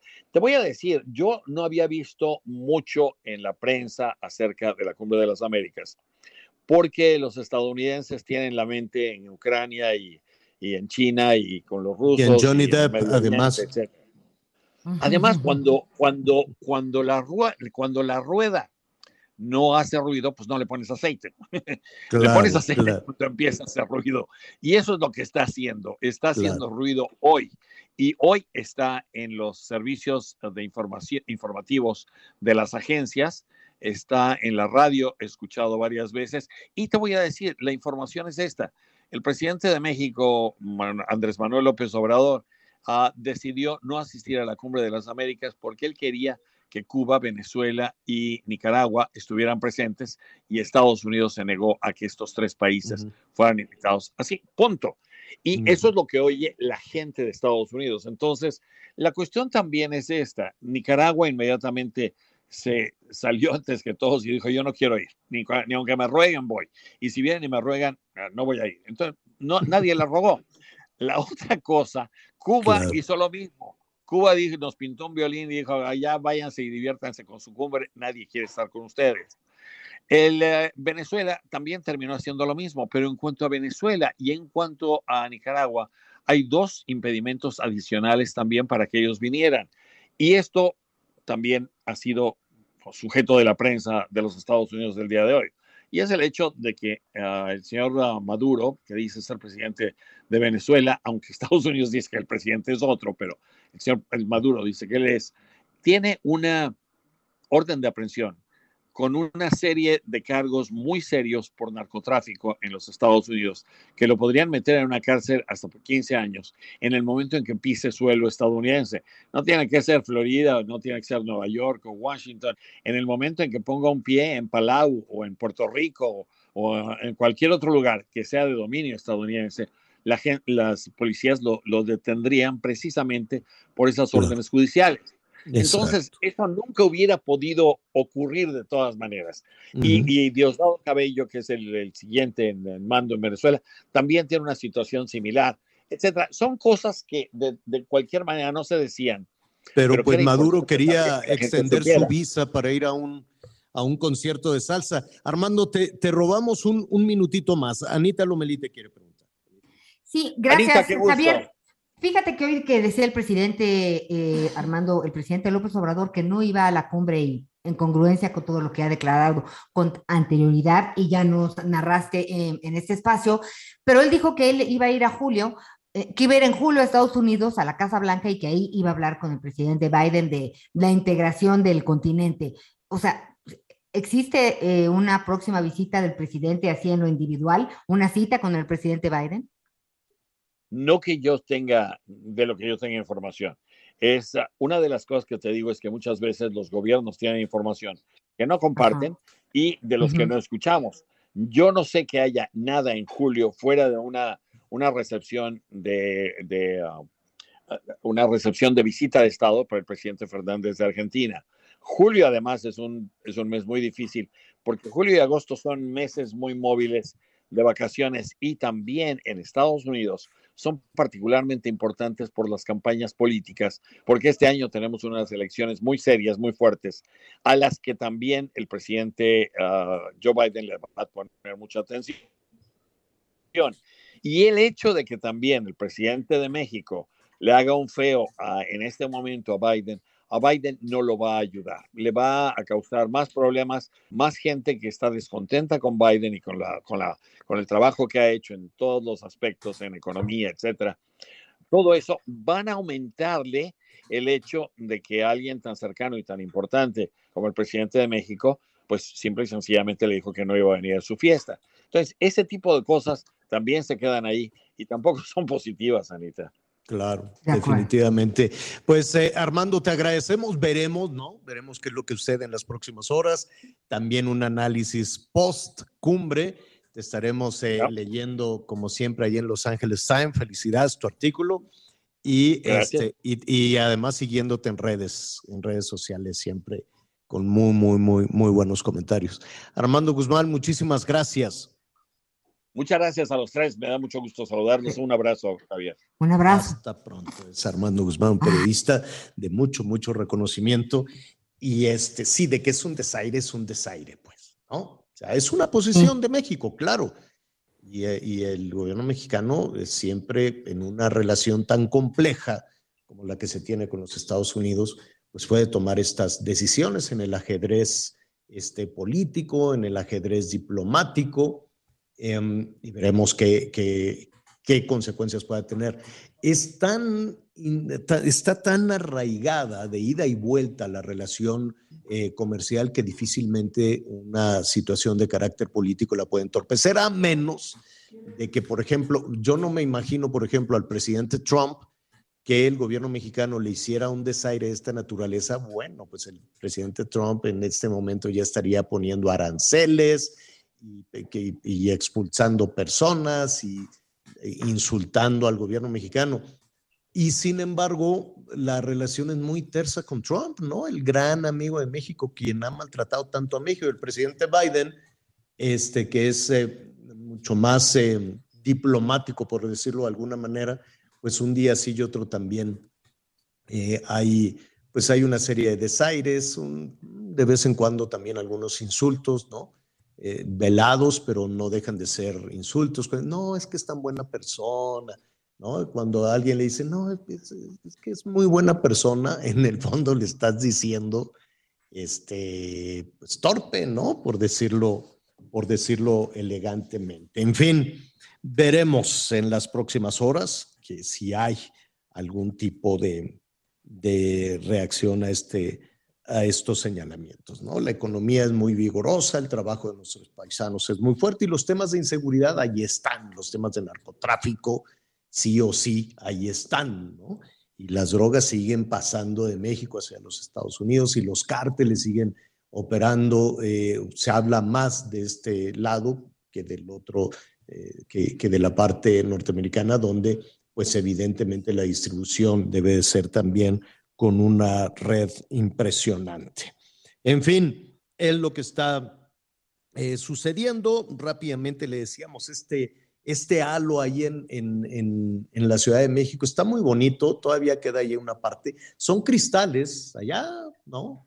Este, evidentemente son fenómenos naturales, es una reflexión de la luz a través de cristales alrededor del sol. Ayer la luna estaba, bueno, y hacía tal calorón que bueno, así con las ventanas abiertas y, viendo la luna, este, apenas, apenas, porque con eso de, de, que en la Ciudad de México no tenemos ni un abanico, ni un ventilador, ni una nada, porque nos dicen que no se usan y ya llevamos un buen rato tratando de usarlos, qué calorón, hidrátese, hidrátese muy bien. Pues eh, estamos ya prácticamente por, prácticamente por concluir. Mañana vamos a ver todo este tema de la Shakira. Qué pena. Se confirmó este asunto, ¿verdad? De que se divorcia de, de este. oye, pero que no están casados. Entonces, oficialmente se van a separar. ¿Cómo? ¿No estaban casados o qué? Pues digo, legalmente, oficialmente, pues ha trascendido que no estaban casados, entonces no se van a divorciar, se van a separar. ¿Eh? Que hay un Dios que todo lo ve, entonces pues estaban casados. Eso que ni qué, y ahí están los niños además. No, pues qué pena, qué pena. Este, lo que sí es que se ha convertido en un tema. Ayer lo estaba, estaba revisando todavía hoy por la mañana la prensa, la prensa iberoamericana. No otro, no, no, no en Estados Unidos y en otros lugares, no, pero en Europa, en Sudamérica, pues sí, ha sido toda una situación y que se va de España, en fin, qué pena, Qué pena, pero bueno, eso ya lo estaremos también revisando mañana porque hoy se nos vino el tiempo encima. Así es que estamos justito ya para irnos por una sopita caliente. Anita Lomelí, muchísimas gracias. Ya te vimos que te fuiste de baile elegantísima en tu Instagram.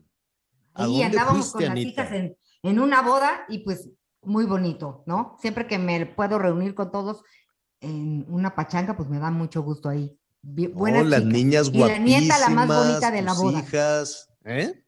La nieta la más bonita de la boda, Clarita la más bonita. La llevaron a la boda, está muy chiquita. Pues sí, porque, o, si no, ¿quién la cuidaba? Ahí me tenías en un cuartito, eh, a ratitos yo y a ratitos su mamá, pero sí, ahí ah, andábamos. pero elegantísimas, elegantísimas. Este, pues ya nos vamos. Gracias, Anita Lomelí. Gracias. Gracias, Javier. Buen día. Bueno, Miguel Aquino ya se nos, ya se nos fue. Yo soy Javier Alatorre. Gracias, lo espero. Ya lo sabe, a las diez y media en Azteca 1 en Hechos. Mientras tanto, siga con nosotros en el Heraldo Radio. Yo no tengo para abrirte champaña, pero sí cervecita en la playa. Aunque es poco lo que yo te ofrezco con orgullo, todo lo que tengo es tuyo.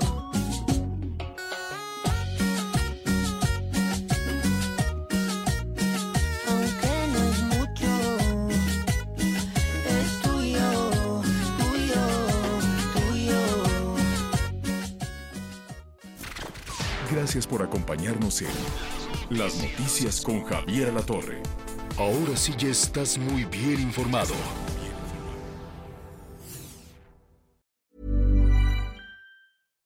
When you make decisions for your company, you look for the no-brainers. And if you have a lot of mailing to do, stamps.com is the ultimate no-brainer. It streamlines your processes to make your business more efficient, which makes you less busy.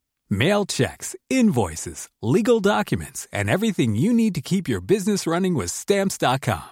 Seamlessly connect with every major marketplace and shopping cart. Schedule package pickups and see your cheapest and fastest shipping options from different carriers. With rates up to 89% off USPS and UPS rates. And with the Stamps.com mobile app, you can take care of mailing and shipping wherever you are. Make the same no-brainer decision as over 1 million other businesses with stamps.com. Sign up with code program for a 4-week trial plus free postage and a free digital scale. No long-term commitments or contracts. That's stamps.com. Code program.